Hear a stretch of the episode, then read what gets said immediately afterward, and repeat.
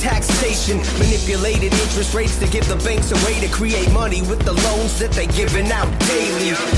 That means our money is debt, and we gotta pay back more than a hundred percent. No wonder then why the middle class is going under when the ones above them gotta cover and come to collect. And many have no access to banking, making payments or saving, so more fees are taken. And every day the gatekeepers are trying to stop change. We cannot wait. Welcome to the blockchain. Welcome to the blockchain. Things are about to change.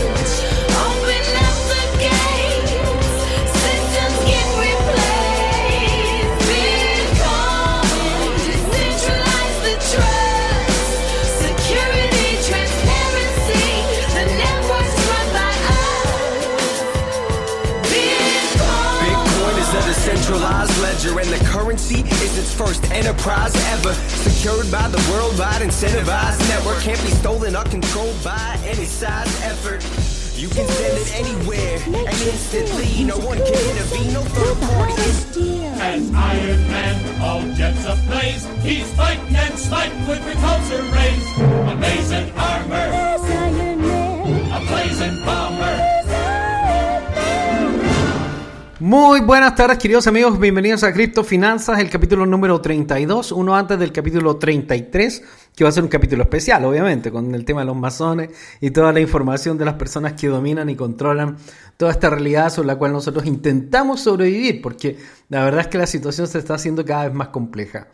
Mientras tanto, les contaré que cuando yo era pequeño me asustaban mucho las películas de terror y me acuerdo que le tenía espanto a, El Exorcista que se, se estrenó cuando yo tenía como 7 años, 8 años de edad. La primera vez que la vi quedé impactado y pensé que nunca iba a sentir tal terror en mi vida. Pero bueno, parece que estaba mintiendo porque las cosas se están poniendo bastante difícil. Ahora que ya estoy en los 50, ya estoy bastante más espantado de, la, de cómo se lee lo que viene para adelante, porque realmente eh, todas las indicaciones, todas las predicciones, todos los comentarios de- por parte de la prensa mundial, de la economía, de la finanza, de la distribución de alimentos, todo indica que vamos a tener una terrible década por delante, no solamente un año 2023 que puede ser uno de los peores años de la historia del mundo, sino que además una década terrible. Pero hay otras cosas bien interesantes que nos pueden ayudar a permanecer, a sobrevivir y a luchar contra toda esta de- desgracia que se, que se avecina. Y de eso se trata Criptofinanzas con mis mejores amigos. Estoy en línea para que hablemos de ello. Las damas primero, mi querida amiga Emilia. ¿Cómo está usted, Emilia? Bien, también pensando qué me da más miedo, si lo que está pasando o en mi caso era aracnofobia, pues yo le tengo mucho miedo a las arañas. Así que no sé cuál de las dos me causa más miedo.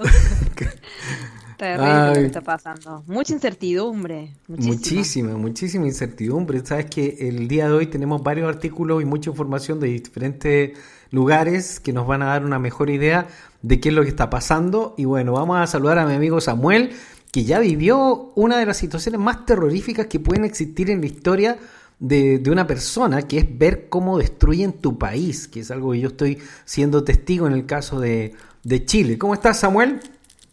Hola, felicidades a todos y buen día. Eh, sí, he vivido cosas feas y analizando todo en retrospectiva, creo que Venezuela, eh, incluso a Venezuela con todo el proceso que ha tenido, ha, ha- ha habido suerte en todo esto económico, ¿no? Porque es un país muy rico y todavía tiene para sostenerse y para robar también. Además que una de las gracias que tiene los países como Venezuela, por ejemplo, que yo conozco, me encanta cuando he estado ahí, eh, todo el acceso a frutas, verduras, entonces de alguna manera la gente se las puede arreglar, porque son países que tienen muchos recursos naturales casi prácticamente a la mano, entonces a pesar de la pobreza, El clima también es, es muy bueno porque hace que no necesites tanto gas, tanta gasolina, que no necesites tanta calefacción. Por ejemplo, en el caso de Europa es terrible. O sea, el, el quiebre de la, de la estructura económica del modelo realmente los puede llevar a una ruina total porque necesitan una gran cantidad de recursos, ¿o no, Samuel? Así es, aquí incluso si falta electricidad o si falta gas, consigues leña en cualquier lado, siempre es temporada, siempre es verano. Ah, Y, e incluso los productores siguen manteniéndose y cuando no pueden distribuirlo porque no hay gasolina, regalan todo. Y por ahí vamos. Sí, además que el nacionalismo hace que se ayuden unos a otros y todo. Venezuela es una gran nación, muy linda. Un gran saludo para todos mis amigos venezolanos. Y los que estaban espantados, espantados son los mexicanos, porque ayer hubo un terremoto de 7,5 grados más o menos aproximadamente que, que impactó y aterrorizó a mucha gente. ¿Habrá aterrorizado a mi amigo Saúl? Mi amigo Saúl se quedó sin audio. Se lo llevó el terremoto. Aquí estoy, aquí estoy, aquí estoy. Ah, está. aquí- Estaba demasiado asustado. Muy buenas tardes, familia. Buenos días por ahí, por todos aquí pendientes. Sí, la verdad es que fue un susto, pero más que nada por mis allegados. Eh, tengo, tengo conocidos muy cercanos en Vallarta y en Michoacán. Y cuando me enteré, inclusi- inclusive, estábamos platicando en el, chat de CryptoTraders y, estábamos- y les pasé el dato de que me llegó de la noticia y inmediatamente empecé a marcar. Sí estuvo fuerte, pero creo que nada más hubo dos personas que, dos, desafortunadamente, pues hasta ahorita han fallecido. Pero de mis familiares y cercanos, todo bien, bendito Dios, todo bien. Sí fue algo bastante curioso y me puse a leer muchísimo al respecto. Rarísimo, rarísimo que coincidan las. Uy, fechas. exactamente, ya me puse Ahora- conspiranoico ayer. No, pero, Ah, pero eh, cuente, pero si nosotros lo analizamos un poco, bueno, 19 de septiembre de 1985 ha sido eh, uno de los peores terremotos de la historia de México. Un terremoto terrible que tuvo su epicentro cerca de Ciudad de México y mató más de 30.000 personas el evento. Fue bastante crítico. Y posteriormente en el 2017 no fue tan dañino, pero también fue un gran susto, ya la infraestructura estaba un poco mejor, y también fue un 19 de septiembre. Y ahora resulta que el 19 de septiembre del año 2022 se vuelve a repetir, o sea, tan pronto, el mismo día, creo que las condiciones geomagnéticas se van repitiendo por ciclos dentro de lo que nosotros estuvimos estudiando de ciencia alternativa y por lo tanto podría ser relativamente razonable de acuerdo a los movimientos geomagnéticos eh, que, que se, que se vuelvan a repetir estos ciclos y que por eso haya inestabilidad en estas fechas en México. Así que muy interesante. Pero ¿qué te causa más terror? ¿El terremoto o la situación macroeconómica mundial? La verdad es que en este punto la situación macroeconómica mundial, porque bendito Dios el terremoto ya pasó, los estragos son mínimos, este, y ya sabes, el pueblo mexicano siempre que hay algo bastante fuerte, nos unimos todos y siempre cooperamos. Y, y- y entonces Sí. hasta ese punto, ¿pero quién nos va a ayudar con la economía? Vamos, con un México terremoto tiene, podemos- México tiene muchas de las cosas que tiene Venezuela, también en general Latinoamérica, con el tema del campo, y que todavía se maneja mucha libertad. Hay ciertas zonas que son prácticamente rurales, donde no tienen ni acceso a tarjetas de débito, ni nada por el estilo, ni menos criptoeconomía. Entonces, de alguna manera u otra, estos países como que tienen alguna funcionalidad, en el caso de que haya una inestabilidad económica de carácter mundial, Saúl.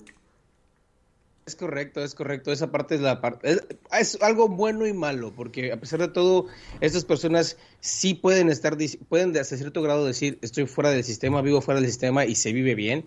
Particularmente he tenido, he, he vivido experiencias muy gratas en zonas rurales, en zonas donde literalmente van al campo y ahí cosechan su propia comida. Me Sí, gustó mucho esa experiencia, pero Mm, todo. es algo maravilloso. Una de las, de las vivencias que he tenido es que yo en su tiempo, hace muchos años, fui misionero de la Iglesia Católica. Ah, cositas de las, detalles de la vida. Ajá. El misionero, mira tú. Y, y- y nos tocaba en Semana Santa ir 15 días durante todo lo que es el periodo de vacaciones a preparar, ya sabes, ¿no? La- las liturgias, el, el Via Crucis o el Via Crucis, como le dicen aquí, etcétera, etcétera. Y, y- y- y convivir con el pueblo y vivir sus tradiciones fue algo que verdaderamente me ayudó en la parte moral y en la parte humana, pero les digo algo, si son felices. Ahí descubres cuando... Cuando las personas tienen lo necesario para vivir y sonríen de forma, y los niños sonriendo, Ay. jugando con algo tan sencillo. Hay, mucha, hay, hay muchas ambigüedades del modelo. Nosotros hemos estado viendo, por ejemplo, que uno de los países más felices que existe eh, en todo el mundo es Costa Rica, que no un país que se caracterice por una gran cantidad de, de dinero o de riquezas, pero una un, es un pueblo que se caracteriza por una alegría muy particular, donde siempre están, eh, ¿cómo está usted, Mae? La buena vida, eh, y un montón de palabras y frases sumamente positivas, Emilia. Sí, la verdad que bueno que sean así. Eh, acá en Argentina eso no se ve mucho. Y todo, bueno, últimamente hubo una discusión, eh, la discusión eterna entre cordobeses y mm, la gente de Buenos Aires, y que son las dos provincias más grandes que tienen, digamos, eh, más riqueza, más recursos, eh, más habitantes y demás. Y es una rivalidad tan grande que pareciera que se está jugando permanentemente un mundial. Argentina eso. No se ve mucho esa amistad. Es tremendo. triste. La influencia europea, para bien y para mal. La influencia- Sí, no, terrible. Lo LOL. último fue Pero una, bueno. una cantante muy conocida argentina preparó un Fernet con coca, que es un trago alcohólico que lo hacen mucho los cordobeses. Y por la forma en la que lo preparó, porque ella es de Buenos Aires, empezaron a pelear de que no era así, de que la coca estaba mal servida, que el Fernet le faltaba hielo, que... y es una receta que es hielo, Fernet, coca, mezclar. Y nada más, pero se armó una, una pelea, pero ahí se nota la división que hay, es, es terrible. Bueno, aparte de la risa, te aclaro que la Primera y la Segunda Guerra Mundial en el último siglo la llevaron a cabo las economías más desarrolladas del mundo, las más avanzadas, las más civilizadas, y fue una de las peores carnicerías que se ha visto en, en todos los tiempos. De hecho, murieron decenas de millones de personas por todo el mundo, en, lo que llaman el primer mundo, el mundo civilizado. Es terrible, la verdad. Pero vamos a pasar al grano con el tema de los Juegos del Hambre, porque esta película cada día se vuelve como más relevante, porque están anunciando hambre en todo el mundo, directamente hambre. Y esto se está volviendo eh, bastante preocupante. Les voy a leer un artículo para que entremos en onda, porque está bien, bien, bien extraño esto que está sucediendo. Como verán a continuación, Walmart, Target y otros minoristas importantes de Estados Unidos están literalmente cancelando miles de millones de dólares en pedidos antes de la próxima temporada navideña. ¡Wow! ¿Cómo? Terrible. ¿No quieren vender? Nunca antes había algo- a- oído que algo así sucediera y en condiciones normales no tendría ningún sentido. La temporada navideña suele ser la época más ocupada del año para los minoristas y en este momento eh, en realidad existía una gran preocupación de que no habría suficiente inventario debido a problemas en la cadena de suministro global. Pero ahora todo ha cambiado. De repente los principales minoristas están cancelando los pedidos. Y esto solo tendría sentido si es que ya fueran avisados de que va a venir una inminente y grave recesión mundial económica. Estamos hablando de dos de las cadenas más grandes del mundo, además de otras gran cantidad de minoristas no tan importantes. Walmart y Target todo el mundo los conoce. Y ellos están eh, admitiendo que sí, que han cancelado los pedidos. Pero esto es absolutamente eh, irracional, porque se supone que lo que ellos quieren es vender, se acerca la época navideña donde hay la mayor cantidad de consumo y sin embargo ellos se están deshaciendo, o sea que, que no va a haber, que va a haber escasez directamente eh, en algunos de los canales de distribución más importantes de Estados Unidos y de Europa. Es pues, ya bastante llamativo. ¿Le habrán avisado de algo, Emilia? Estoy segura que sí, porque cuando los empresarios se de- dedican, digamos, a guardar su, su stock, guardarlo con recelo, digamos, encerrarlo, es porque el momento, ahora no es momento de venderlo, el momento viene después, si no, no tendría sentido que si yo vendo, no sé, eh, cuadernos, guardármelos, o sea, yo lo que quiero es venderlos, pero si hay otra oportunidad de venderlos mejor a futuro, lo voy a guardar, o sea, algo tiene que haber.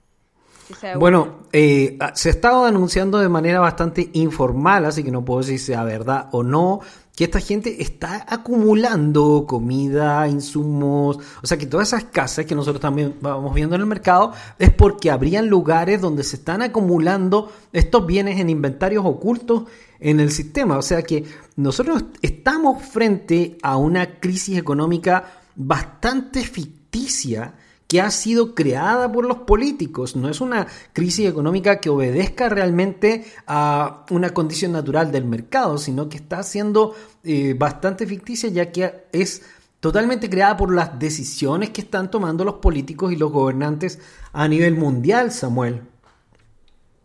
Así es, y desde hace rato sabemos, por ejemplo, que se están almacenando las semillas en- de todo el mundo, o sea, un inventario gigantesco de recursos eh, de agricultura para largo plazo. Por eso uno entra en negación con respecto a estos temas porque son demasiado escabrosos y lo que puede venir... No, y que no, no dan ganas de creer que estén haciendo algo así. Ahora, eh, eh, evidentemente cada uno va buscando su propio bienestar. Ahora, ¿cuál sería el bienestar de crear esta escasez durante el año 2023? ¿Y a qué situación nos podría llevar, Saúl? Ahora los mercados, al parecer, están bastante tenebrosos y están descontando un poco este temor que se está observando no solamente en materias económicas, sino que en muchas. Nosotros tenemos en- actualmente un SP500 en cerca de 3.864 está bastante alejado de los máximos que tuvimos en los últimos años y aún se cree que podría llegar hasta 3.300, pero todavía podría ser aún peor porque estamos hablando de que eh, estamos hablando de que hay una intención de cambio de modelo, parece en el sistema, Saúl. ¿Cómo lo observas Es- tú? ¿Vamos a seguir correcto. cayendo? ¿Qué crees tú? Eh, La verdad es que la condición que se encuentra ahorita en el mercado, al menos hablando desde el punto de vista técnico, sí. Todavía hay posibilidad de seguir cayendo. Eh, hablando referente a lo que son las posiciones de las medias móviles y a los ciclos que hemos tenido en los mercados financieros. Normalmente cuando tienden a caer, eh, históricamente por lo que estoy observando ahorita en las medias móviles de 200 periodos en la historia, tienden a caer por debajo de la media móvil hasta un 14, de- un 14 un 12 y el último que fue pandemia más fuerte fue el de 26% y actualmente después de la media móvil nada más llevamos un 11% aproximadamente. Entonces todavía hay tiempo, hay, hay espacio para, para seguir retrocediendo. Sí, verdaderamente hay muchos analistas que, como tú comentas, están hablando de zonas de 3.500, 3.400. Eh, la situación macroeconómica, las condiciones que se están dando actualmente están siendo muy negativas, muy, muy negativas. Y la verdad es que todavía hay espacio para retroceder. Y de hecho, desde el punto de vista técnico, es sano este retroceso. Claro, y ahí por ahí vamos a, vamos a tener el debate. Oye, ¿cómo que te pasa que es sano? Los mercados, las acciones están cayendo, eh, incertidumbre bursátil, incertidumbre en el, en el mundo. Es correcto, pero todo tiene un ciclo y ese ciclo tiene que acabar y tiene que llegar a un momento de, de recesión, desaceleración y luego una consolidación para poder estar o retomar esa nueva, nueva normalidad. Entonces, es- estamos todavía en esa pendiente hacia abajo y todavía está iniciando. No sé qué opinión de Emi, pero yo te considero que todavía está iniciando. Básicamente nosotros estamos observando un retroceso muy importante a nivel financiero y además al mismo tiempo estamos escuchando una gran cantidad de anuncios de lo que sería el lanzamiento de nuevas CBDC en el mercado, que son unas nuevas monedas parecidas a las monedas que conocemos como el euro, el dólar, eh, el peso o cualquier otra moneda nacional, pero en este caso sería dinero programable controlado desde unidades centrales digitalizadas. No solamente China y Rusia están tratando de lanzar nuevas monedas bajo este sistema, también la India acaba de anunciarlo. Y en el otro lado del mundo, en el mundo occidental, que es el mundo, digamos, más ficticio a nivel financiero, están anunciando también que podrían tomar el caso de el USDC como la moneda, digamos, CBDC del sistema y también el mismo Ethereum, querida Emilia. Sí, es terrible lo de la CBDC. Eh, el tema es que le da acceso a, quien la emita, digamos, a quien se haga cargo de, todo el control, que le, le da margen de, de absolutamente saber todos los movimientos. O sea, la privacidad, chau, olvidarse. Claro, porque si Porque saben tu wallet, van a saber qué compraste, dónde lo compraste, a qué hora lo compraste. Ni siquiera le puedes dar dinero a tu hijo, a tu, a tu novio, a tu esposa, porque tienes que estar ahí registrando los datos. O sea, que saben exactamente con quién te relacionas, cuándo te relacionas, si estabas en una cafetería. Además, tiene, por ejemplo, eh, muchas de las ¿Hasta cuánto aplicaciones móviles, muchas de las aplicaciones móviles, sí, Muchas de las aplicaciones móviles que nosotros estamos viendo, eh, financiera, aquí en México, eh, no te sueltan dinero si tú no tienes eh, tu geolocalización puesta. Oh, sí, eso es real. Uy, sí, sí, sí, sí, sí. Y eso que creó, creó muchísimo descontento en cierta población. Claro, porque puedes Y- relacionar directamente quién está con quién, dónde se Claro. juntó y hacer un geoposicionamiento. Si gastaste algo, sabes con quién, exactamente.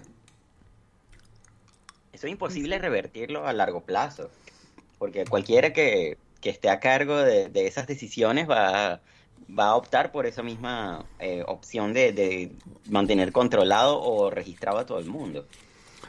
En nuestro caso, que nosotros estamos trabajando mucho tiempo por lo que es la descentralización de la economía, porque esto es criptofinanza, eh, lo que más nos impacta es que eh, primero nos impacta la situación geoeconómica mundial, por eso nos interesa un poco qué está pasando, hacia dónde está yendo y esta baja de la demanda que al parecer esperan que sea muy muy dura durante los próximos meses eh, ciertos segmentos del mercado, sino que además al parecer está impactando también a la criptoeconomía, puesto que salió Vitalik Buterin hace muy poco a mencionar que una de las grandes ganancias de Merch era precisamente el sistema de control en el cual se podía hacer un seguimiento del dinero y hasta bloquear cuentas, Emilia. O sea, Vitalik Buterin hablando de eso fue como muy impactante para la, comunidad. Sí, sí, sí, por supuesto.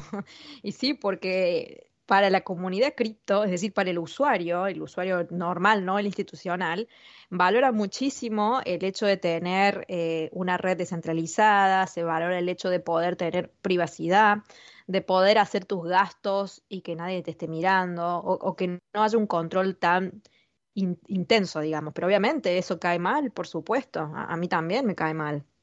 Eh, es pésimo eso, es pésimo. Y todo a lo que va la CBDC me parece que va también muy por esa dirección. Yo sé que hay países que lo van a poder implementar con más rigurosidad que otros, quizá algunos se animen a transar hasta cierto nivel, otros no. Yo creo que va a haber como una algo más como desprolijo en el mundo, pero sí es una tendencia clara lo de la CBDC y sí da, da miedo hasta dónde se pueda llegar, que eso es lo que hoy no sabemos, hasta dónde llegará esa, ese control, la capacidad la tienen, el tema es hasta dónde la aplican. Esa es la pregunta que tengo yo dando vueltas en mi cabeza.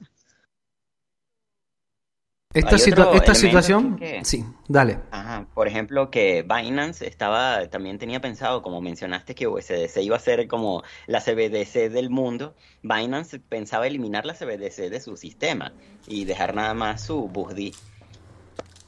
Sí, yo a eso lo vi porque como el USDC, digamos, entre las monedas estables es como, digamos, la más susceptible a, a- a ser control. regulada, digamos. Claro, es, es como que es la más regulación friendly, digamos. Entonces, para mí, Binance lo hace como, como Sí, atajándose, lo hace como atajándose de decir, bueno, si van a estar regulando, no quiero tener esa moneda dentro de mi plataforma. Lo vi como que puede ser por ahí.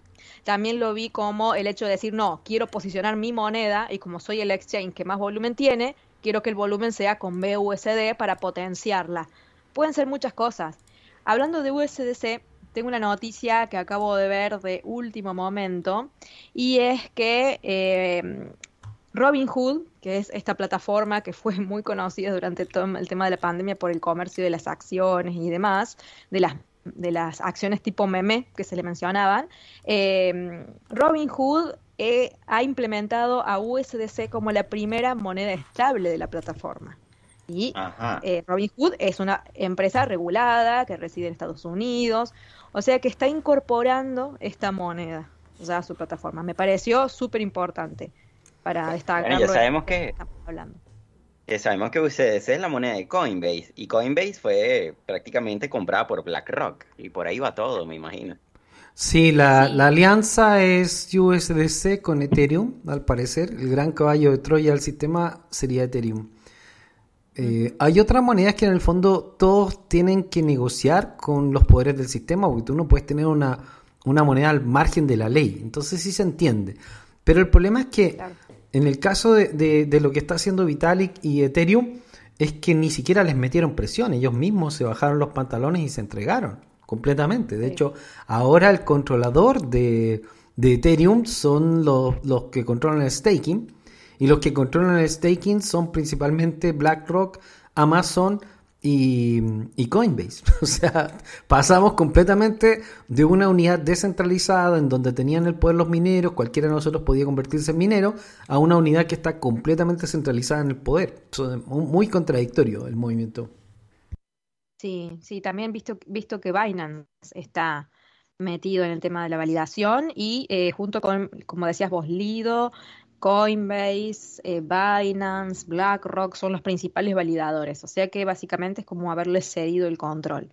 Sumado a que ahora USDC aparece en Robinhood, sumado a que Binance le cierra las puertas a USDC, es como que es todo va encajando, porque ya se está, se están, digamos, se están viendo entre ellos hacia dónde va todo y lamentablemente va, Es que pasamos, pasamos la de la, se ha ido perdiendo. Pasamos de la burbuja cripto, que nosotros estábamos hablando que estábamos en medio de la burbuja cripto, o sea, a pesar de que muchas personas de pronto critican lo que uno comenta, hemos estado muy acertados en nuestra percepción. Pasamos, pasamos de lo que fue la burbuja cripto, que reventó finalmente, a la guerra cripto, o sea, donde nosotros tenemos una guerra cripto financiera en este minuto, descarnizada, llena de fake news, llena de falsos proyectos, robos, estafa. Hoy día hackearon otro proyecto, Humanium, no me acuerdo cómo se llama, por 130 millones de dólares. Nuevamente se robaron un montón de dinero. Eh, es una batalla brutal y esto no va a permitir que el mercado cripto tenga un bull run, tal como habíamos anunciado. O sea, nosotros estábamos conversando desde hace prácticamente 6 o 7 meses. ¿Cuántos meses, chicos? Uy, sí, sí, sí. Cuando mencionábamos que esto se iba a hundir, se iba a hundir y, y se iba a hundir y se iba a hundir y que el 2023 venía terrible y que el 2024 podría haber alguna recuperación, eh, especialmente después de que se aclare cuál, cuál, va, cuál va a ser el modelo y cuáles van a ser las reglas. Ahora, es precisamente el gobierno de Joe Biden quien establece las nuevas reglas del modelo. Eh, acaban de sacar una, una legislación eh, digital bastante preocupante. Mm, Quizá las personas no lo saben, pero la Casa Blanca publicó un marco integral el viernes que ataca las criptomonedas descentralizadas mientras promueve una moneda digital del Banco Central programable controlada por el gobierno de Estados Unidos según un comunicado de prensa oficial. No es conspiración. Las agencias que fueron elegidas para liderar el grupo de trabajo en curso para la investigación del posible desarrollo de una CBDC incluyeron la Reserva Federal, el Consejo Económico Nacional, el Consejo de Seguridad Nacional, la Oficina de Política Científica y Tecnológica y el Departamento del Tesoro. Las monedas programables, al parecer, sí van a ser la base de- del sistema económico digital que está planteando Estados Unidos, que como dice Emi, seguramente van a poder avanzar en algunos países, pero mientras más economía rural, mientras más vida rural tenga un país, es, es más improbable que ellos puedan impactar en el mediano plazo, como países como México o muchos de los países latinoamericanos, donde la gente ni, ni sabe que existe Joe Biden, no tienen ni idea, ni- no tienen idea de nada, no, no se enteran de nada, que, que en cierto modo es bueno en- en muchos aspectos. Esta CBDC lo que más nos preocupa es que no solamente tienen tu información, porque tú dirás, bueno, pues si yo no hago nada malo, ¿qué, qué me da, qué más da que se enteren si yo estaba con alguien o no, o me tomé un café o me compré unos preservativos? O sea, ¿a quién le importa, no? Eh, el problema no es ese, el problema es que además van a tener regulación de índices de CO2, es decir, que hay, hay cosas que te van a permitir comprar y que no te van a permitir comprar. Tan simple como ese. Usted salió tres veces esta semana a la cafetería, no puede salir una cuarta. Eh, usted está comprando carne, no debería comprar más de dos kilos, entonces no se le permite. Entonces ya no es en realidad dinero. Ya el, el CBDC no es dinero. El CBDC es una especie de crédito como lo que a la usanza del marxismo, de- del de Mao Zedong o, o del de Stalin. China. O sea, estaríamos entrando en un modelo bastante que, que supuestamente es, es parte de lo que ellos, eh, digamos, combaten. ¿No es contradictorio, Sa- Saúl? Totalmente. O sea, es que yo recuerdo, y no, no sé si tú también, Amy, recordarás, porque estás mucho tiempo en metido, estás en el Forex seguramente, que tanto hablaban en contra de China, no recuerdo qué presidente fue, no sé si fue Bush, que criticaban el sistema que tenían, hicieron videos en ese entonces de YouTube que estaba empezando de cómo los controlaban, que no podían decir ni pío porque les caía la seguridad y les controlaban sus créditos. O sea, eso que fue tan, tan, tan criticado en su momento, no sé si fue en el 2012, 2011, un poquito antes, 2010. Yo recuerdo bien que, que estaba siguiendo esos datos principalmente porque estaba operando con yen y el, y el yen y yen dólar y el, y el yen lira. Entonces estaba muy relacionado en esos, datos porque siempre que hablaba China o hablaba del tema de China o al- alguien decía algo de China, se movían esos, esos índices, bueno, esos pares. Eh, y recuerdo exactamente que, que hubo una ocasión que hubo una conferencia, y ahorita desconozco si fue eh, de, Bush o, o su vocero, pero fue muy duramente criticado ese modelo y mencionaba, no sé si podemos buscarlo por ahí después, que jamás podrían eh, aceptar o adoptar un sistema como ese porque le co- coaccionaba la libertad de los ciudadanos, algo así. Y, Sí. y violaba la libertad de la expresión. Y ahorita escuchamos esto y dices, ¿neta? ¿Que, que nadie tiene memoria? O sea, ¿qué, qué los No, no, siempre, actuales- siempre han sido así, siempre han sido O así. sea, ¿qué? Pues yo sí La mayoría de los políticos son así, no todos, pero la mayoría de los políticos son No, así. No, no. Borran con el codo lo que escriben con la mano. Claro, Estados Unidos siempre se ha golpeado el pecho hablando sobre el... Son los samaritanos, ¿no? ¿Cómo se llaman los, los samaritanos que se, que se tiraban, se rascaban las vestiduras cuando, cuando decía Cristo algo? Algo así. ¿Quiénes son los samaritanos? Esos cuates que, que ah, no, van a, ah, no sé, controlan la ciudadanía. No, se rasgan las vestiduras. No, ¿cómo es posible? Como el de la película del Código Da Vinci. algo Sí, así. sí, sí.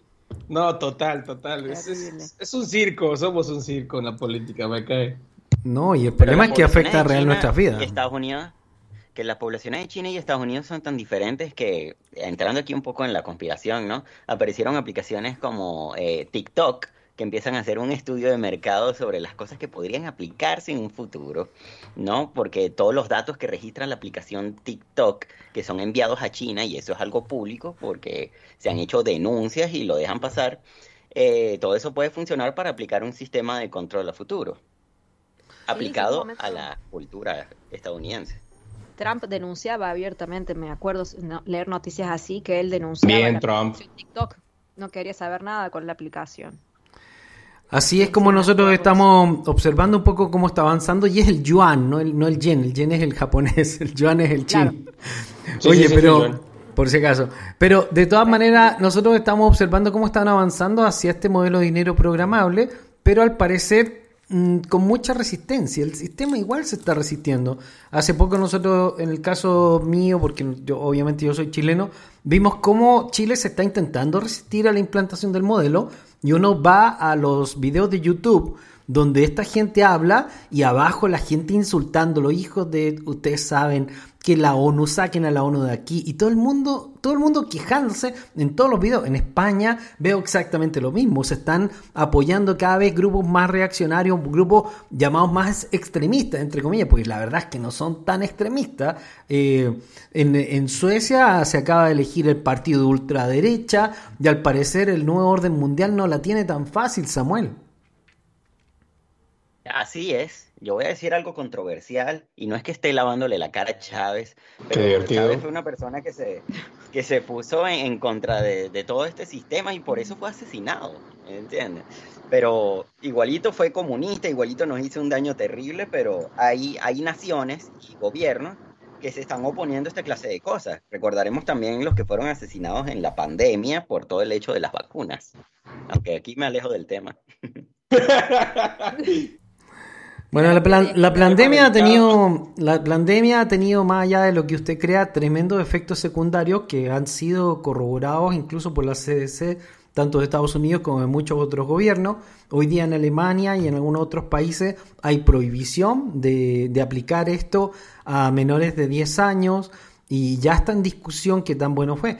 Hace poco el gerente de, de esta compañía FAI, no sé cuánto, que no se puede casi mencionar, no sé cuánta censura habrá aquí en, en Spotify, reconoció que en realidad los productos médicos estos que habían salido al mercado no estaban bien diseñados, no habían sido bien testeados y que realmente tenían muchos efectos secundarios negativos Oh, que ellos sabían.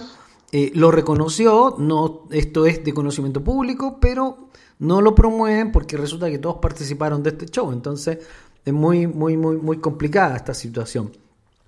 Así Es que, algo, algo hay al respecto y parece que esto tiene que ver también con un plan más grande que impulsa el Foro Económico Mundial.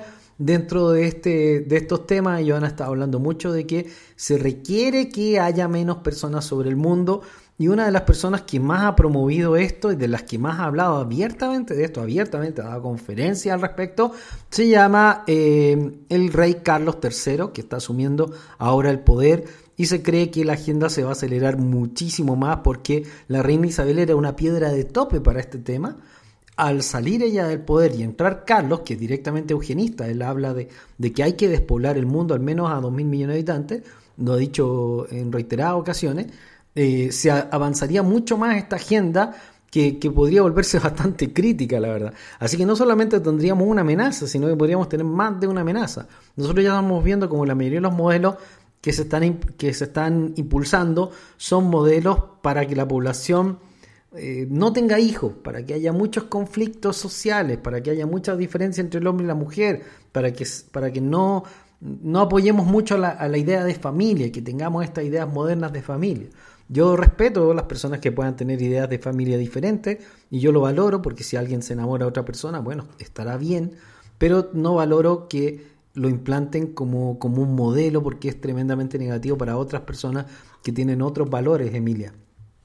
Sí, sí, sí, sí. Y eso se ve mucho también en, lo que se te- los contenidos. Eh, yo tampoco tengo problema con nadie, eh, que cada uno haga lo suyo mientras sea feliz, punto. Pero uno se siente como que están bombardeando y queriendo eh, convencer de que eso está bien, cuando en realidad debería ser como algo mucho más natural. Se ve mucho, bueno, con Disney, con Netflix, te están bombardeando permanentemente con eso y, y ya molesta porque te están queriendo imponer algo que debería ser tomado como totalmente normal, digamos. Cada uno se enamora de quien quiera, somos todos de diferentes colores, pero es muy invasivo ya, totalmente invasivo. Y molesta, obviamente. Nosotros... tema Sí, dime. de Carlos, te quería hacer algunas preguntas con respecto a Carlos, porque han salido muchos videos donde él ha tenido unas actitudes que uno dice, por Dios, este hombre que se deja de joder, trata, trata muy mal. Eh, ti- tiene unas actitudes, obviamente, pero, pero pésimas. Le tenemos un pánico enorme porque más allá de que sea una figura decorativa, no es una figura decorativa, es el, es el rey del Reino Unido, que una de las potencias más grandes del mundo, es uno de los líderes financieros del planeta. O sea, estamos hablando de que está eh, la City de Londres, domina el mundo, con Wall Street como su hijo. Por lo tanto, la figura de Carlos III no es tan irrelevante. Claro.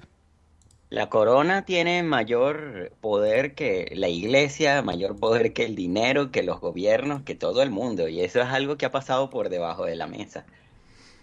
Y todos los países del mundo han rendido honores a la reina Isabel. Hay que rendírselos porque es un tremendo poder, más allá de que te guste o no. Todos los gobernantes del mundo tienen que ir. Vimos incluso a Jair Bolsonaro eh, dando sus respetos a la reina. Pero es un imperio terrible que, que ha causado una gran cantidad de muertes por a lo largo y ancho de todo el planeta. Es uno de los principales socios de la OTAN y Estados Unidos. Eh, uno de los grandes, digamos, beneficiarios de todo lo que ha sido este sistema de saqueo montado que llamamos la economía fiat, porque tienen que entender que quizás usted no lo ha escuchado, no lo cree, pero tiene que entender que no es que los países occidentales sean tan brillantes, es que los países eh, occidentales eran cómplices del sistema de impresión de dinero que creó este sistema desigual.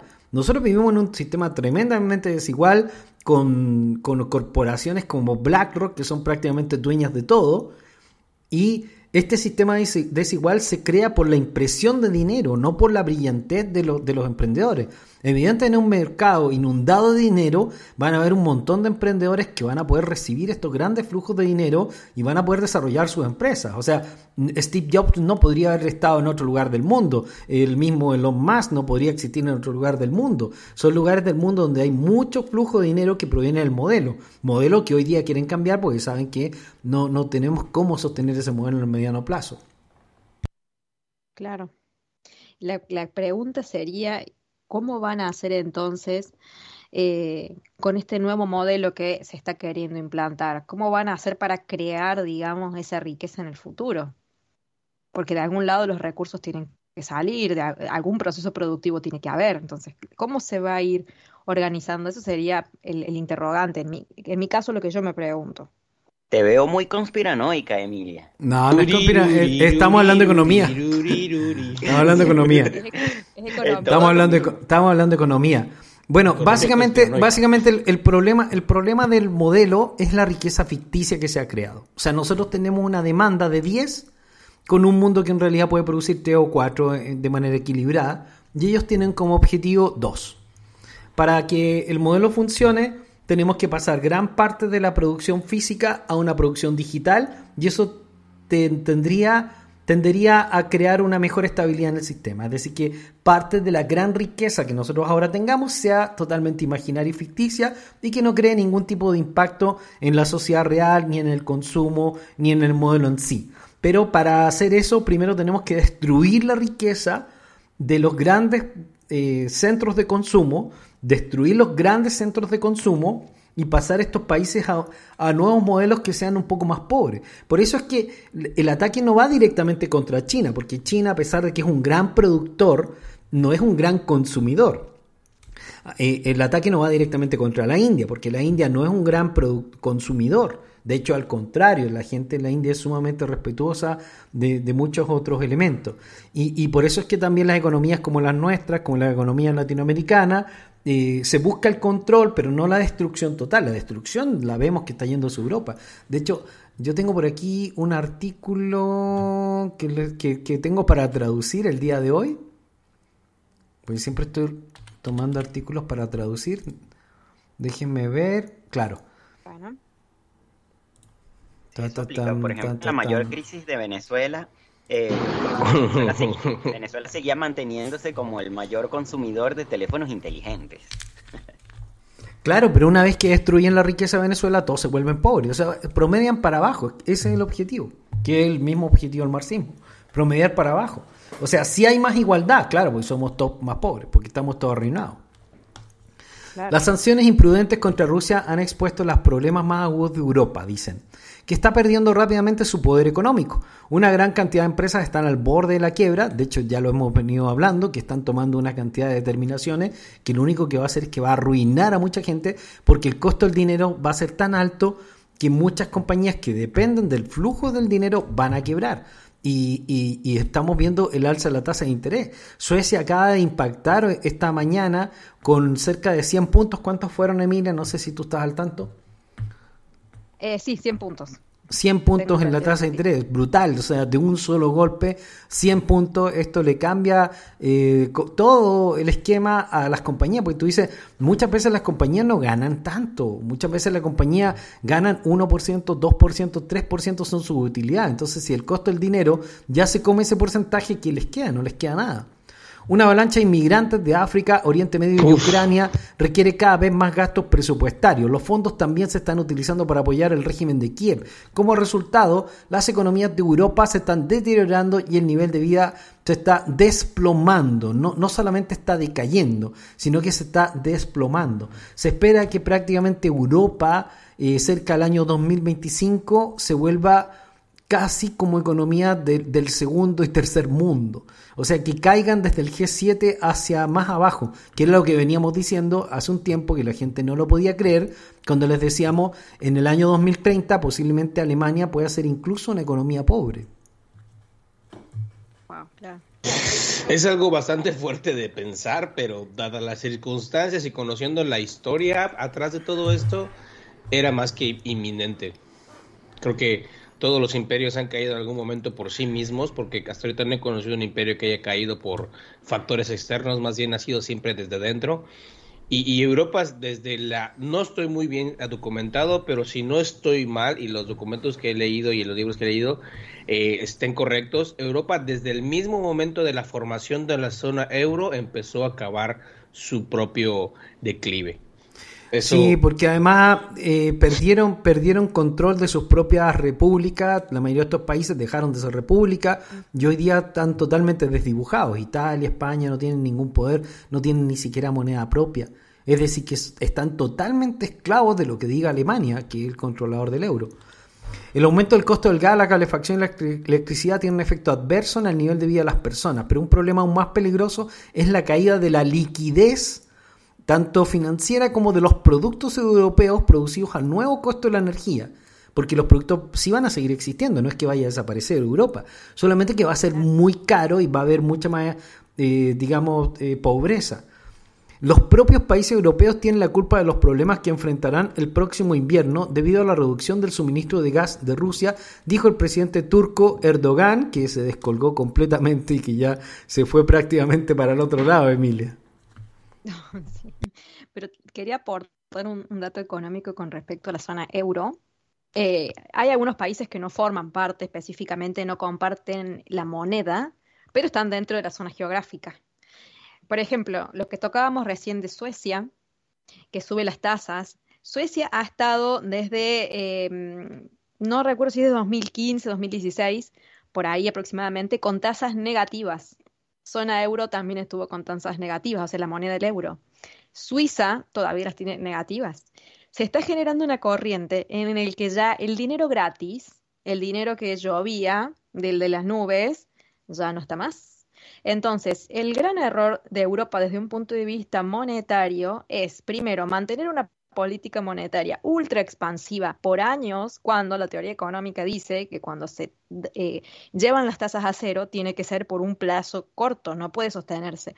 Entonces, se pasaron años regalando dinero y en todos esos años, con todo el dinero gratis que tuvieron, ni siquiera tuvieron dos dedos de frente como para construir eh, una fuente de energía que los vuelva independientes. Entonces, me parece que han sido bastante tontos en la forma en la que se han manejado y se han cavado su propia fosa. No es casualidad que sea la economía más golpeada, porque es la economía que ha estado con un festín terrible a nivel económico y monetario. Eh, si uno ve los datos, es increíble.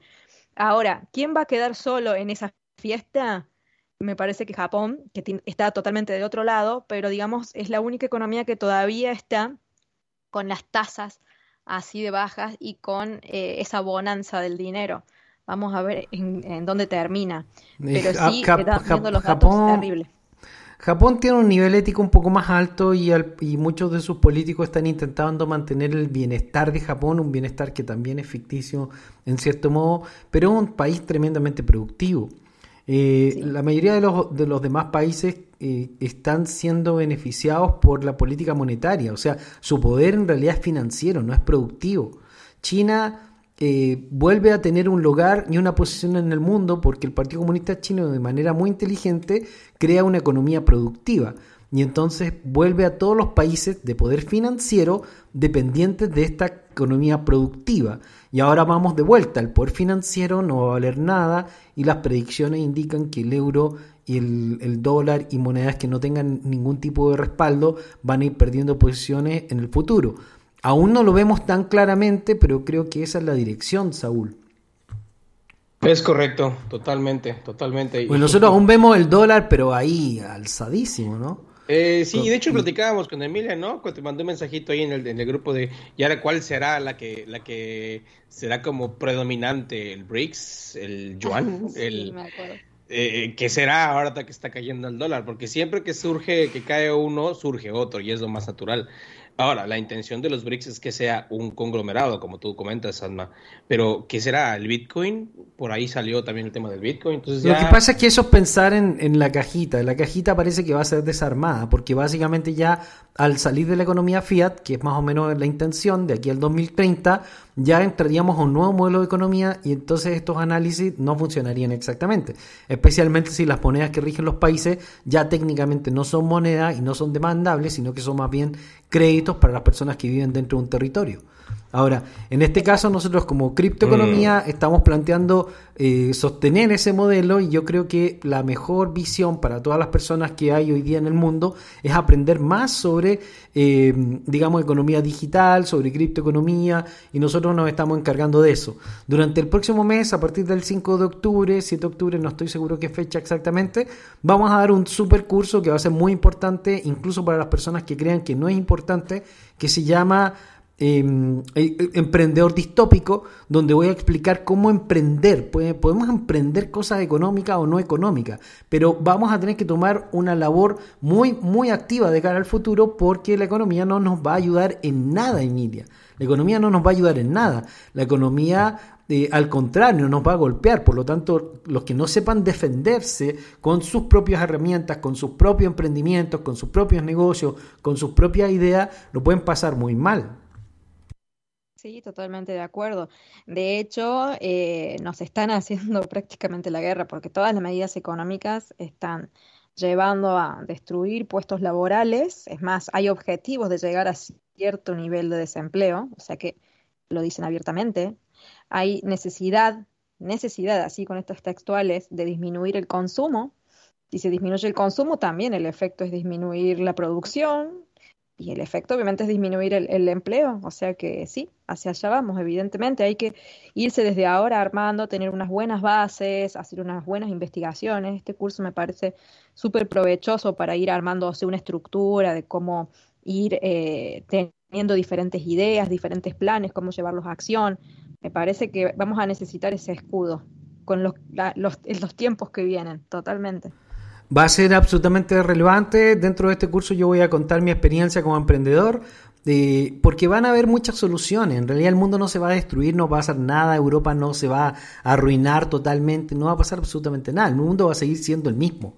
Y van a seguir habiendo los mismos productos, y va a seguir habiendo personas que viajan en jet, y van a seguir habiendo personas que andan de vacaciones por todo el planeta. Eso va a seguir existiendo. Pero los flujos económicos van a ser diferentes y por lo tanto va a ser más difícil conseguir esos flujos, económicos de acuerdo al modelo que hemos ven- venido viviendo, el, el modelo como del empleo y el modelo Fiat. Las personas que puedan irse integrando, por ejemplo, el fenómeno que nosotros hemos visto con los influencers, que, hoy día un influencer gana bastante más que lo que gana incluso un, un profesional que haya estudiado 7, 10 años en la universidad. Las personas que puedan entender eso se van a poder defender bastante bien en el futuro. Y la criptoeconomía, a mi juicio, sí va a tener mucha relevancia. Cripto eh, Bitcoins va a tener relevancia, pero no tan grande como la que estábamos esperando. Yo en lo particular no creo que podamos llegar a niveles tan altos con Bitcoin. Yo creo que sí vamos a pasar el anterior peak, posiblemente podamos llegar a 200 mil dólares o 300 mil dólares. De ahí en adelante lo veo un poco más difícil porque los gobiernos no le están dando el favor a, a Bitcoins específicamente, sino que más bien van a, va a venir otro tipo de guerra financiera, Saúl. Uy, y ahora me pregunto cómo van a ser esas guerras financieras. Digo, la ventaja es que ahora estamos preparándonos para ese nuevo cambio. Bueno, para este, vamos a llamarle cambio. Y, Es que, y- es que y- en vez de, en vez de, en vez de que invertir y solo esperar, que era parte de la idea que tuvimos durante mucho tiempo, que no es mala en muchos de los valores que seguimos, eh, eh, ah, vamos a tener que buscar cómo conseguir flujos de dinero. O sea, una labor más, una labor más activa, no tan, no tan pasiva como la que de pronto algunos estaban soñando que iba a ser la, la clave de todo. Ese es el tema. Si, si, si lo ponemos en perspectiva, amigos, pues siempre ha sido así. O sea, de lo que se trata es buscar cómo generar el ingreso. Malamente nuestro sistema, eh, creo que de creencias y, cómo nos fueron formando, consideramos que el hecho de que pedir préstamos es ya generar ingreso. Y eso es lo que nos llevó a este punto, desde un punto de vista personal, claro. Pero siempre ha sido así, o, no. O sea, el, secreto de todo esto es generar, pero yo creo que ya este cisma está dándonos como que la, la apertura de mente de decir, oye, oye, oye, se trata de generar, no de pedir prestado.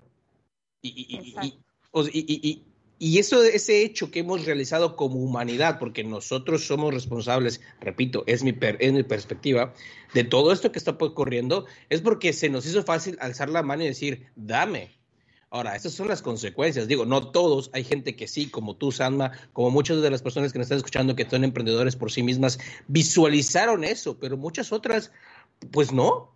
Y ahora creo que sí o sí tenemos que despertar esa realidad. Y considero por eso, por eso es otro, punto, otro razonamiento en el que considero que el curso que estás a punto de dar, sencillamente es un must que no podemos perder. Porque ya está cambiando el modelo a un modelo totalmente diferente. El emprendedor que quiere emprender sin conocer este modelo, pues se va a quedar en el camino, porque no va a alcanzar lo que tú dices, ese valor agregado. Ahora, el momento de aprender es ahora que se está dando el cambio, como muchos empezaban a, apostar, en ese entonces lo consideraron como apuesta, a invertir en Amazon, en Apple, en el cambio de tecnología, en el cambio de relación con la tecnología, y ahora están totalmente riéndose y, y diciendo, ok, soy el nuevo millonario. Estamos en momento, estamos en punto y considero que no solamente es cambiar la parte de, de- de conocer la parte técnica, sino también la parte eh, desde dentro de poderse abrir esa posibilidad. Porque de nada sirve, repito, y eso es lo que siempre les platico en todo, cada vez que yo doy un, análisis y cursos, de nada sirve que, escuchemos todo esto, que paguemos cursos, si no lo ponemos en práctica, si no cambiamos nuestra perspectiva, si este curso que estoy tomando no me ayuda a conocerme a a mí mismo cada vez más. Exacto. Y quiero hacer eh, una mención más con una noticia que no mencionamos, que es que la, eh, Nasdaq ha lanzado una unidad de activos digitales Oh, sí. para ofrecer servicios de custodia para Bitcoin y para Ethereum, pero para inversores institucionales. Entonces acá coincido con la visión de lo que hemos estado hablando, que va a haber como una separación donde van a estar los inversores institucionales con ciertas monedas que van a ser muy caras o difíciles de consumir y que las redes van en detrimento del interés del usuario. Justamente lo que ha pasado ahora con Ethereum, sí, para el inversor institucional, para todos los planes que se quieren dar con la CBDC y, y los controles van, va a ir de 10. Ahora, para el usuario que quiere moverse en una red con ciertas libertades, no le va a gustar, no le va a convenir.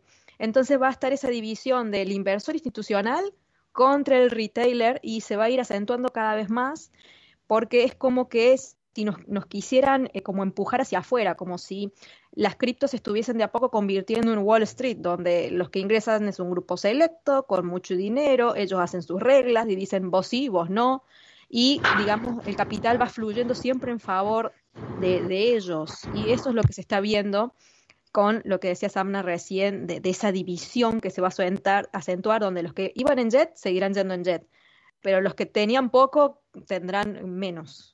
Y se está viendo esa, esa división hacia en favor de las instituciones y en detrimento del usuario. No sé si, ¿qué les parece? Se entiende totalmente, yo Total. comparto completamente esa visión. Nosotros estamos enfrentando una, una situación en la que las diferencias económicas pueden ser aún más grandes de las que creíamos. O sea, que porque los gobiernos se quieren apropiar de los activos, se quieren apropiar de las casas, de, de todo, y esto traería aún más injusticia. Pero hay una gran cantidad de voces disonantes, hay una gran cantidad de personas que ya no están confiando en el sistema en ningún aspecto. Mucho de lo que he leído el día de hoy lo leí directamente de la página Zero Hedge, que es una página que recopila un montón de noticias económicas. No hay nada de desinformación en estas opiniones. Estas opiniones están respaldadas por artículos que pueden encontrar en la página Zero Hedge, que yo es una de las páginas que más sigo a nivel mundial. En esta página, eh, ayer también salió un artículo muy importante del Instituto Gatestone, eh, donde, donde indicaban de por qué debería disolverse la plutocracia del Foro Económico Mundial, que es nuestro gran enemigo en realidad. Un ensayo anterior destacó las graves amenazas que plantea el gran reinicio, escrito por Klaus Schwab, del Foro Económico Mundial para la libertad individual, la innovación humana y la prosperidad general. Es importante ampliar la discusión de estas amenazas examinando los peligros inherentes a las naciones libres cuando tanta riqueza se, se concentra en manos de tan poco. No importa cuán nobles parezcan sus intenciones declaradas. El gran reinicio es en esencia un programa para alejar el poder político de los ciudadanos individuales y acercarlo a los intereses de control de una pequeña clase internacional de élites financieras que se apoderarían de prácticamente todo.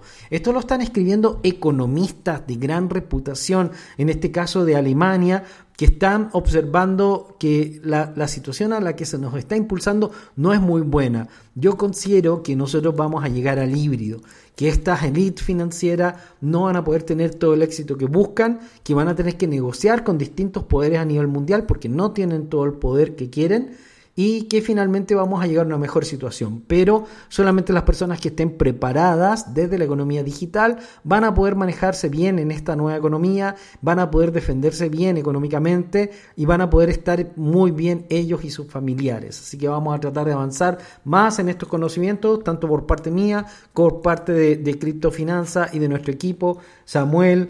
Emilia y Saúl están preparando nuevos cursos muy completos, no solamente sobre trading, que en esta etapa estuvimos aprendiendo, sino que también un poco sobre la nueva forma de aceptar esta criptoeconomía e invertir en ella. Para ti que quizás nos escuchas muy poco, que no has escuchado, yo sigo manteniendo que es muy probable que nosotros veamos un... eh, un Solana, que para mí es la moneda que probablemente va a ser la más importante en el futuro, a 300 y 400 dólares, y por lo tanto esto está en una buena situación de inversión. Hay muchos proyectos criptoeconómicos que si se van a alzar, les va a tomar tiempo, no va a ser tan rápido, no va a ser tan dinámico, no va a ser tan explosivo como vimos anteriormente, porque estamos en una etapa diferente, pero igualmente van a ser buenas inversiones. Las cripto, las criptomonedas están buscando la descentralización y están planteando soluciones para distintos modelos. Yo, por ejemplo, estoy creando un nuevo modelo que se llama Solflix, porque nosotros, por ejemplo, cuando vemos Netflix, nosotros no votamos por estas, esta- estas películas, simplemente nos las imponen, ¿no? En, cambio, cuando vamos a crear un modelo de streaming eh, similar a Netflix, pero cada vez que tú ves una película le das un token y por lo tanto el creador va a ganar un dinero real respecto de lo que la gente ve y además tú vas a poder escoger a quién darle más tokens y además vas a poder invertir en otros proyectos de manera tal que los proyectos que la gente realmente quiere ver los puedan ver y que no puedan ser coercionados por un grupo de personas que dominan y controlan lo que se emite y lo que no se emite. Entonces, la criptoeconomía tiene que ser eso, la criptoeconomía tiene que ser soluciones, soluciones a problemas económicos o a problemas sociales que existen en el mundo y a través de eso tú vas a obtener beneficios económicos, porque las personas que dan soluciones obtienen ganancias y eso jamás va a pasar, jamás va a cambiar, va a seguir existiendo. O sea, las personas que aprendan eh, cómo poder emprender, cómo crear soluciones, van a poder obtener resultados. Y así lo estamos viendo. Hay muchas necesidades, así que oportunidades hay un millón, Samuel. Así es, es importante formarse en todo esto que ya está existiendo y va a seguir exi- existiendo. Eh, de nuestra parte, están eh, preparándose el curso básico también, que vendrá próximamente para poder prepararte para todos esta- estos conocimientos y, y poder sacar el mejor provecho a- al conocimiento de, la creación de empresas, de- del emprendimiento, de la economía como se está planteando ahora y como expectamos que, que suceda en los próximos años, al 2024, el halving, el crecimiento de Solana, lo que sea. Hay que entender cómo funciona todo esto para poder sacarle provecho y no quedarse en del otro lado de la línea donde nos quiere el Foro Económico Mundial. Y tenemos que entender que todos podemos emprender, todos podemos crear, todos podemos aportar algo. Aquí está Emilia, Saúl, Samuel, que siempre están aportando cosas dentro de un esquema que se llama la academia. Pero van aportando, estudiando y vamos, vamos viendo dónde poner de nuestra parte. Y así nosotros vamos obteniendo beneficios económicos que nos pueden ayudar a nosotros como familia, como personas a estar más adelante. Recordemos el caso de Ray Kroc. Ray Kroc tenía 68 años cuando empezó a crear Kentucky Fried Chicken. ¿Ya? Que a- actualmente no nos gusta mucho porque, bueno, tiene muchas cosas negativas, pero, pero el tema es que las personas no hay ningún límite para emprender y crear, no hay ningún límite. Entonces uno piensa que porque eres, porque eres mayor, porque eres mujer, porque eres muy joven, porque eres muy chico, porque tienes mucha experiencia, porque estás muy delgado, porque estás muy gordo, porque estás enfermo, en realidad hay casos de, de personas que solucionan problemas. Piensa en ti, piensa en qué es importante para ti. ¿Qué, sería valioso para ti? Y a partir de ahí encuentras una solución y puedes hacer un aporte. Y cuando haces un aporte y eres importante, obtienes beneficios económicos y eso te da una gran, gran, gran estabilidad. Yo he creado dos empresas para poder traer beneficios a nuestra comunidad. Una es Infinitum Revolution, donde estamos buscando cómo geeks y gamers puedan vivir de la criptoeconomía con un modelo más estable que lo que hemos probado en los NFT, que la mayoría han sido pura estafa. Y eh, Solflex, donde estamos buscando cómo hacer que el dinero llegue directamente a los artistas y que no se lo apropie una compañía de streaming. E- Eso es una solución. Si nosotros armamos bien esa solución, podemos obtener resultados. De eso, de eso se trata, Emilia. Exacto, totalmente. Porque uno eh, eh, en, el, día a día se va dando cuenta de qué cosas le gustaría mejorar, va observando qué cosas por ahí sí le gustan, cuáles le disgustan, va, también va observando la opinión de las personas, de qué se quejan, qué valoran. Entonces, con esa observación y teniendo una buena estructura, digamos, a la hora de, de poder hacer el paso a paso que te lo, va a proveer el, el curso de, de emprendedor, emprendedor distópico, uno ahí ya puede irse armando un escenario, ir eh, teniendo diferentes ideas, poder plasmarlas, desarrollarlas. Eh, y justamente eso me gusta mucho de la academia, porque se tocan muchos temas, desde el trading, para el que le gusta más la especulación, esa, esa emoción, esa adrenalina, el inversor, que es una persona mucho más detallista también y que quiere hacer proyecciones en corto, mediano, largo plazo, eh, toda la parte técnica de blockchain, digamos la teoría para entender en dónde estamos y la parte del emprendedurismo que nos da, digamos, también eso de, de empezar a escuchar qué es lo que gusta, qué es lo que no, empezar a analizar, ser creativo. Es como que se pasan por diferentes temas y todos eh, tienen la finalidad de que cada uno encuentre un camino y una solución alternativa, porque obviamente el, el horizonte que plantea el mundo es bastante escalofriante. Me parece genial. Nosotros nos vamos a encontrar en un cambio modelo que va a seguir avanzando, se llama Agenda 2030, está planteada por la ONU, que pretende ser una especie de organismo de gobierno mundial. Muchos países del mundo no lo están aceptando exactamente, pero probablemente van a avanzar un poco en esta agenda y por lo tanto es importante entenderla, es importante entender qué podemos hacer, hacia dónde podemos avanzar y qué podemos crear. Así que queridos amigos, eso sería todo. Yo no creo que vayan a estar muy, muy extremadamente mal y arruinadas las cosas, pero van a estar muy difíciles porque la vida va a ser más cara. Es básicamente eso. En todo el mundo la vida se va, va a ser más cara. La escasez se va a reflejar en que hay personas que van a poder comprar ciertas cosas y personas que no van a poder comprar ciertas cosas.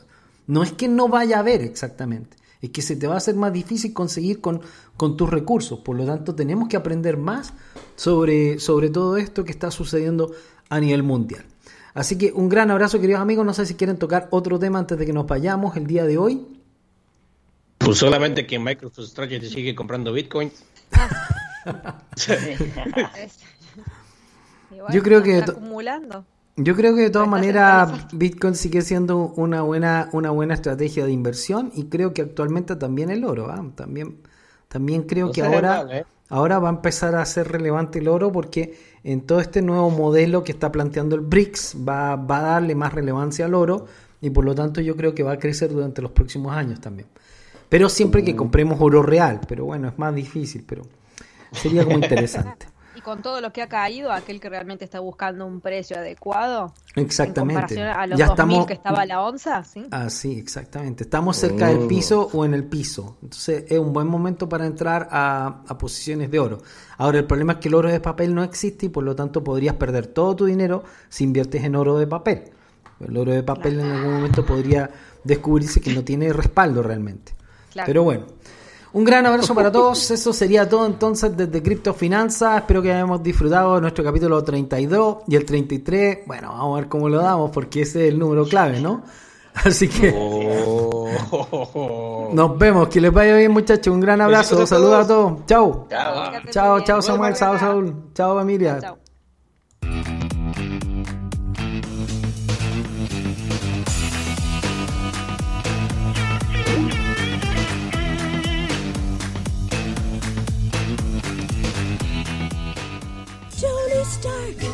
You feel he's a cool exec with a heart of steel? As Iron Man, all jets ablaze. He's fighting and smiting with repulsor rays. Amazing armor. as Iron Man. A blazing bomber.